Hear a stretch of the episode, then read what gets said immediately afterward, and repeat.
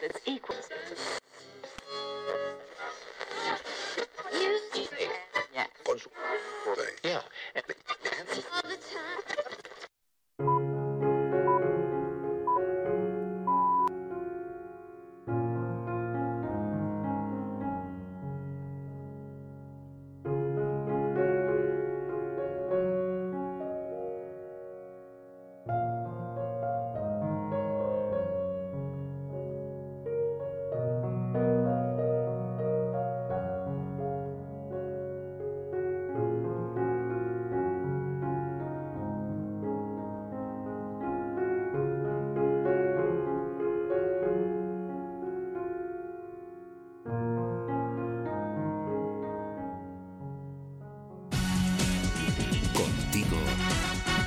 Antonio del Castillo. Hola y bienvenidos.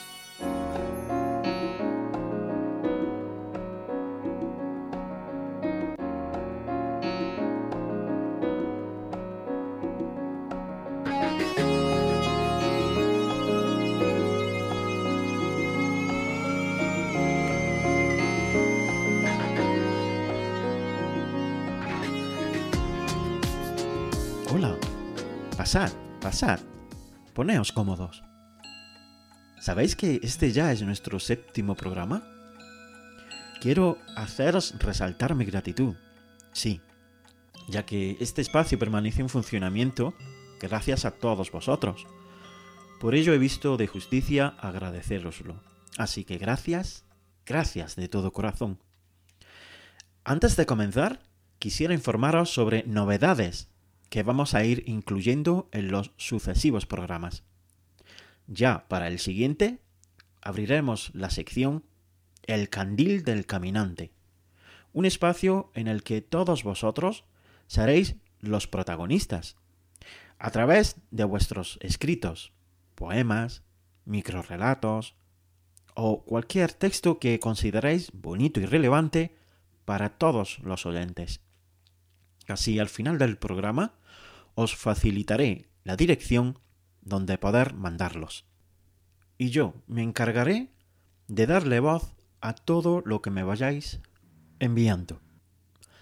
Otra nueva sección que abriremos será El Carrillón, un espacio dedicado a la música. ¿Cómo no podía faltar un espacio así en nuestro programa? Esa alma que embriaga el universo y todo corazón humano habrá noticias y un escaparate para músicos y cantantes, todo lo relacionado con la música, gente emprendedora que les sirva como puente para darles voz en esa nueva y nuestra siguiente sección, que será pastas y café. Recordamos que en nuestros anteriores programas esta sección la hemos mencionado, pero por las circunstancias que nos está eh, rodeando eh, no se ha podido llevar a cabo, pero ya al fin hemos puesto solución a ello. En Pastas y Café daremos espacio y voz a través de entrevistas a personas influyentes dentro de las áreas que normalmente tratamos en este programa, como he mencionado hace un momento a la música, arte en general, ciencia o gente que eh, trabaje el mundo del coaching. Por último, abriremos un pequeño espacio llamado Allende los Mares. Consistirá en un virtual e imaginativo viaje en el que nuestra alma se dejará llevar por el resplandor de un blanco faro, de la brisa y por los confines más allá de los mares, de los anhelos y los sueños. Y esas serían las novedades. ¿Qué os parece? Quiero resaltaros, antes de empezar, que en el mismo instante que os mande la dirección para que me podáis mandar vuestros trabajos, os facilitaré el link de mi web personal y de mi web de coaching. Esta primera es una página de índole artístico y humanitario que algunos de vosotros ya conocéis. Ahí tenéis la oportunidad de saber mi humilde legado artístico y también mi web de coaching por si alguna persona pueda requerir de estos servicios. Es una página de desarrollo personal artístico. Y para que también, como no, pueda navegar e informarse sobre esta noble disciplina. disciplina que, como bien sabéis, le dedicamos un merecido y corto espacio en la sección La Lamparita. Ah, y referente a las demás secciones, continúan igual en su contenido, no os preocupéis. Ahora sí, comenzamos. La radio donde encuentras todas las emociones.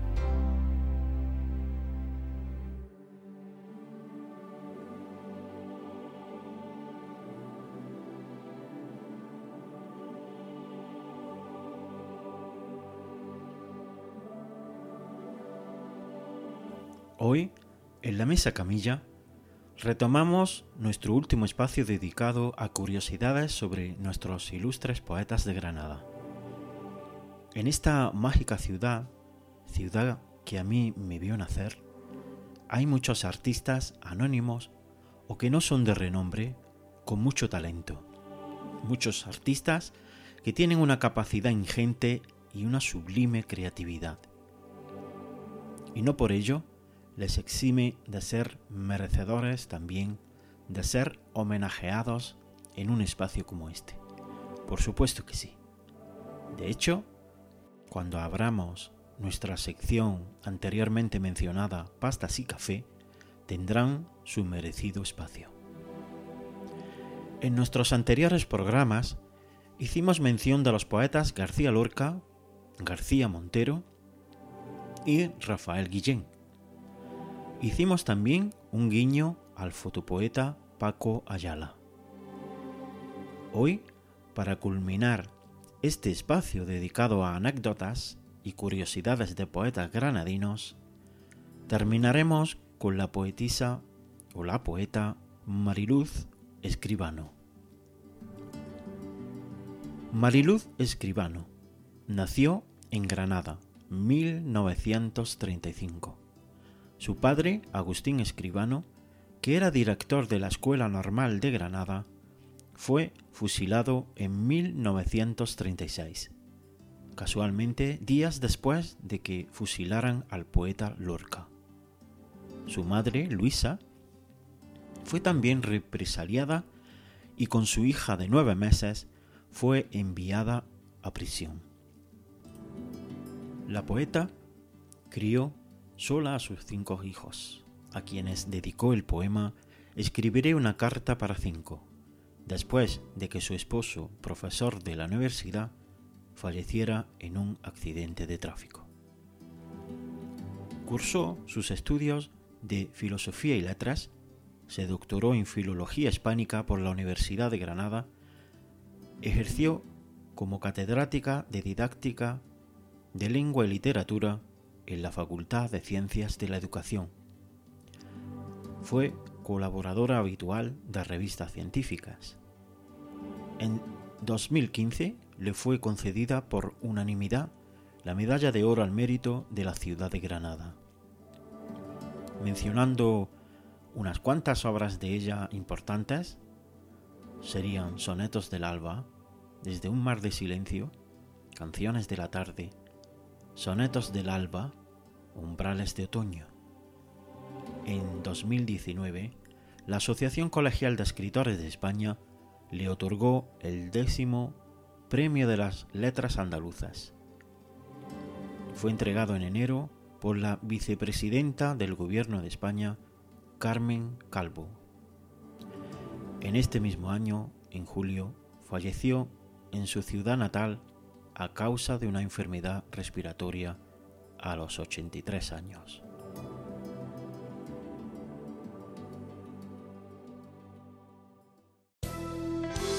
Te sentirás en otro tiempo.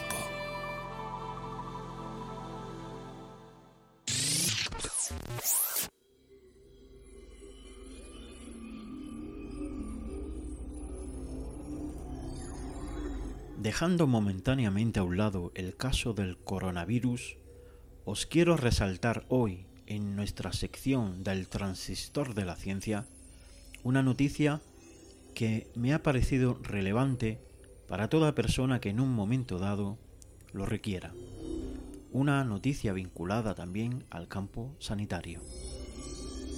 Científicos franceses del Instituto NIL han fabricado un apósito con grafeno que permite registrar en todo momento el estado de heridas crónicas, como las úlceras que padecen las personas mayores o con diabetes.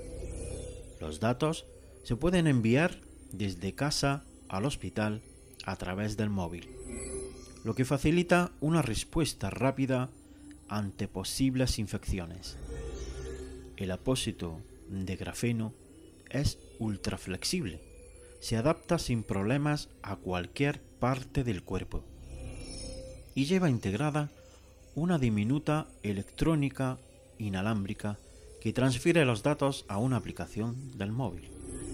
Después, mediante un software y tecnologías médicas de telemedicina en la nube, la información puede llegar al hospital para ser monitorizada y evaluada por un especialista. Las primeras pruebas en humanos están a punto de comenzar y requiere la marca de conformidad europea. Su lanzamiento está previsto en 2023.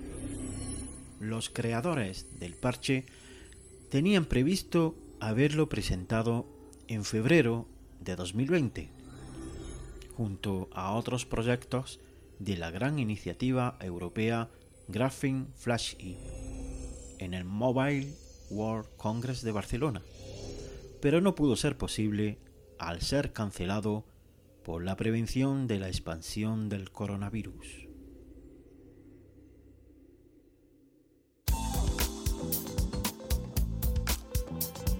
Nos gusta estar cerca de ti.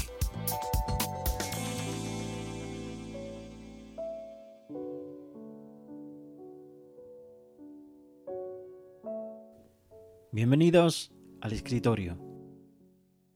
Hoy nos vamos a centrar en un edificio centenario de Granada, una institución ilustre llamada antiguamente Escuela de Artes Aplicadas y Oficios Artísticos, hoy sede de la Escuela de Bachiller Artístico.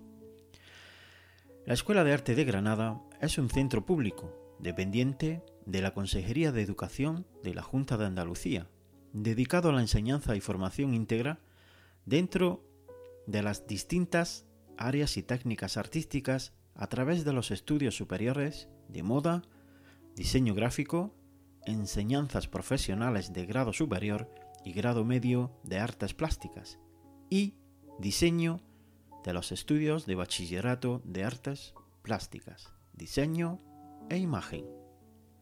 La Escuela de Granada ha constituido el vínculo más importante y más duradero de la ciudad, con las principales disciplinas artísticas preservando los antiguos oficios artesanales y potenciando las nuevas disciplinas que surgen en la actualidad.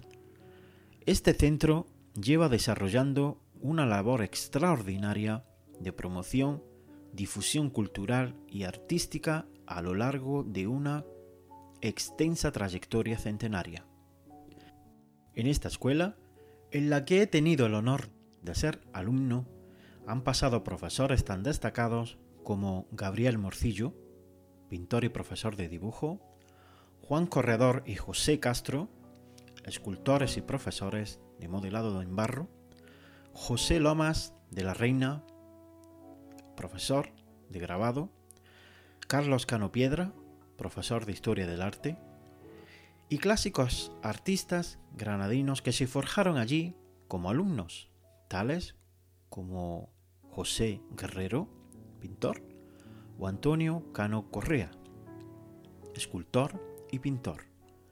Sin duda, esta tradicional escuela sigue forjando nuevas generaciones de artistas en una ciudad tan emblemática, tan artística como Granada que siempre fue cuna del arte.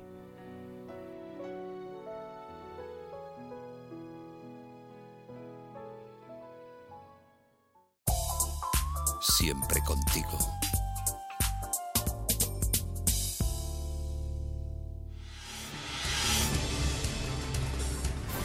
Noticias en la máquina de escribir. Noticias del mundo. Podemos esperar la vacunación masiva del coronavirus en la primera mitad de 2021. Así lo señala el doctor en virología por la Universidad de Harvard, Peter Kolczynski. Está en una posición única para entender el proceso de búsqueda de una vacuna contra el coronavirus. El presidente de los Estados Unidos, Donald Trump, dijo este miércoles sin pruebas que si hay una segunda ola de coronavirus a finales de este año en su país, será menos grave, y presionó a uno de los principales expertos de su gobierno para que se negara que un nuevo brote de la pandemia pueda ser peor. Cultura. Un día del libro virtual y sin ferias. Ficción online para entretener la cuarentena Día 23 de 2020, Día del Libro, lecturas virtuales y recorridos online por bibliotecas son algunos de los planes para un Día del Libro alejado de las ferias y obligado a volcar el papel en la nube por el coronavirus. Muere el cantante Enrique Castellón Vargas, el príncipe gitano y el humorista Marcos Munstock, miembro de la Slutier a los 88 y 77 años sucesivamente. La radio donde encuentras todas las emociones.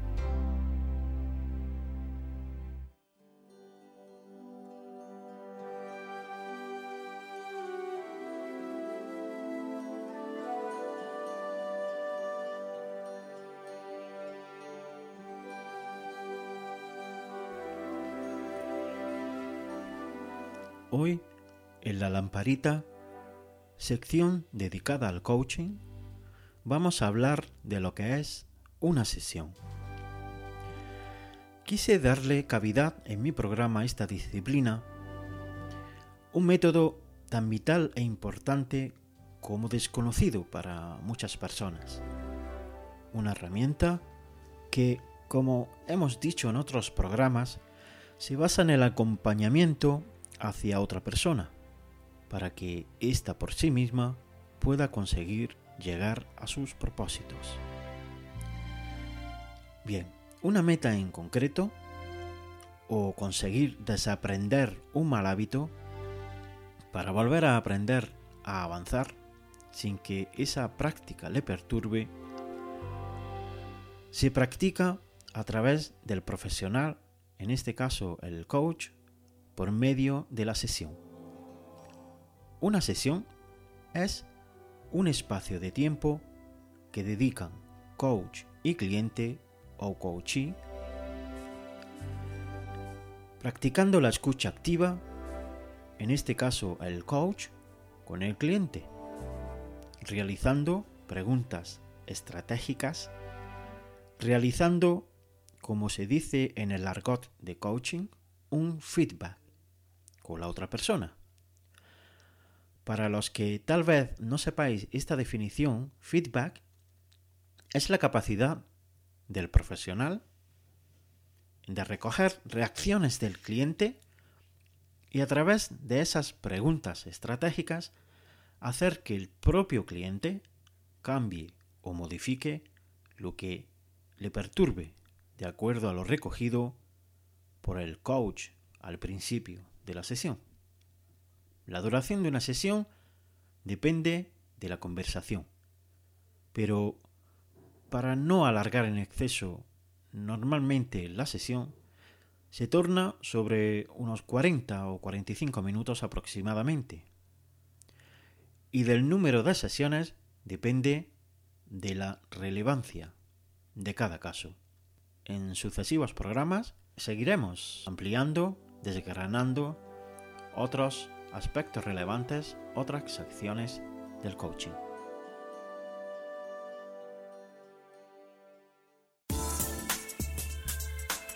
Donde la música es emoción.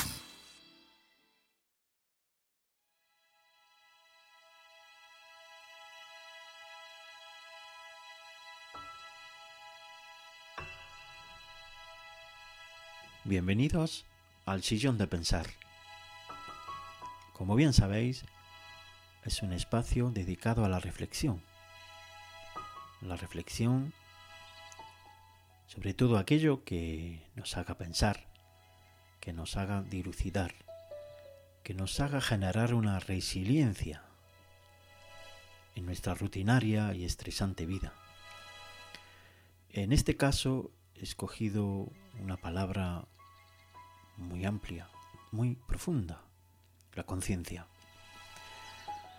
Decía Blaise Pascal que la conciencia es el mejor libro moral que tenemos. La reflexión dice así. El concepto de conciencia se aplica a la concesión del conocimiento que te enseña a permanecer en este estado de alerta o adquirir una percepción para cada situación.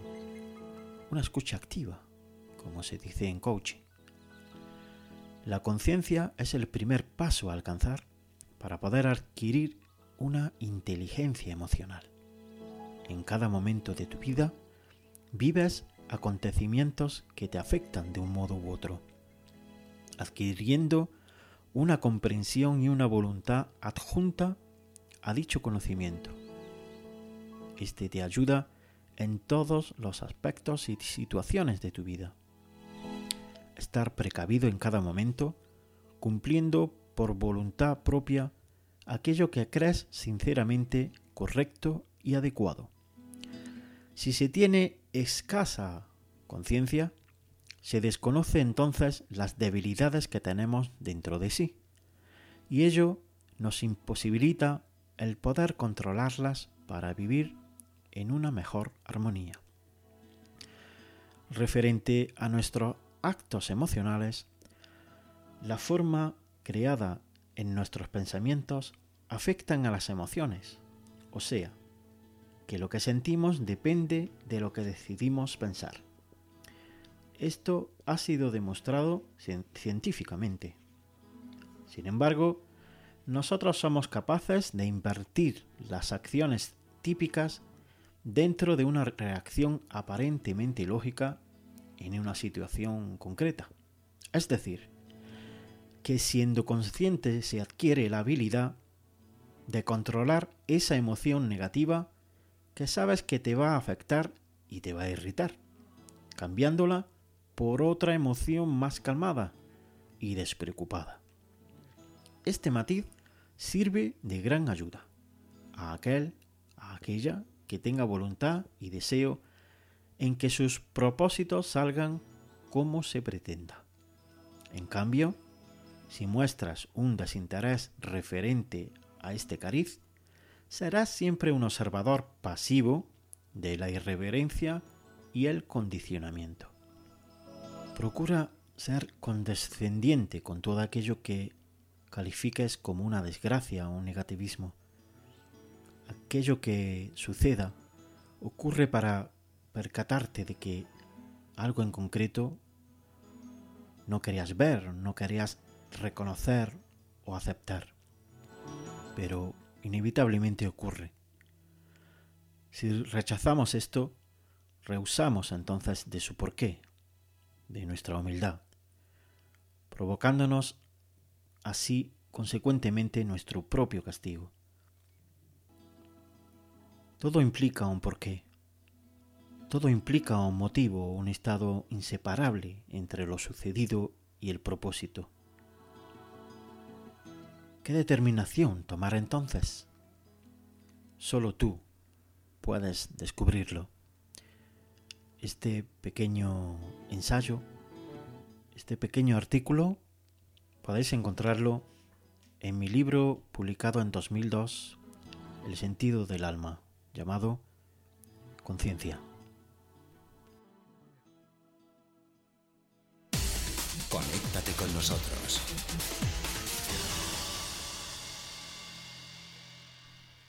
Esperando un momento, que voy a abrir la ventana. Voy a aprovechar para que nos embriague el bonito ambiente que se cierne desde la calle. Para que os pongáis en contacto con nosotros, con el programa, y podamos abrir en breve la sección del candil del caminante, como hemos mencionado al principio, que serán lecturas de todos vosotros, los que me queráis mandar, de poemas, microrelatos, comentarios también al uso sobre temas que aquí vayamos tratando y por qué no también algún que otro saludo. No os preocupéis que yo le pondré voz a todos los textos que, y sugerencias también que me vayáis mandando. Así que la dirección sería Tonigalia. Si queréis os deletreo T de Tarragona, O de Orense, N de Navarra, I de Italia, G de Gerona, A de Ávila, L de Lérida, I de Italia, A de Ávila, arroba, gmail, con G de Gerona, gmail.com. Otra opción con la que podáis contar sería a través de un envío de audio al servicio de WhatsApp, facilitándoos el número de teléfono. Sí os rogaría que pusierais el nombre, porque si entra un audio de alguien que no tengo agregado en mi agenda, pues no puedo obviamente mencionar el, de quién es el audio. Así que ese micro relato, poema o sugerencia que queráis enviarme, lo hacéis a modo de audio al número 625 57 79 77 eh, os pido que eh, no realicéis llamada en el caso de elegir esta opción, sino que directamente mandáis el audio a este número y yo ya me encargo de transponer el audio al programa. ¿Parece? Así que ya sabéis las dos opciones, vía correo, vía audio a través de eh, el mensaje a WhatsApp. Y como os comenté antes respecto a mis dos direcciones de mis webs, son las siguientes.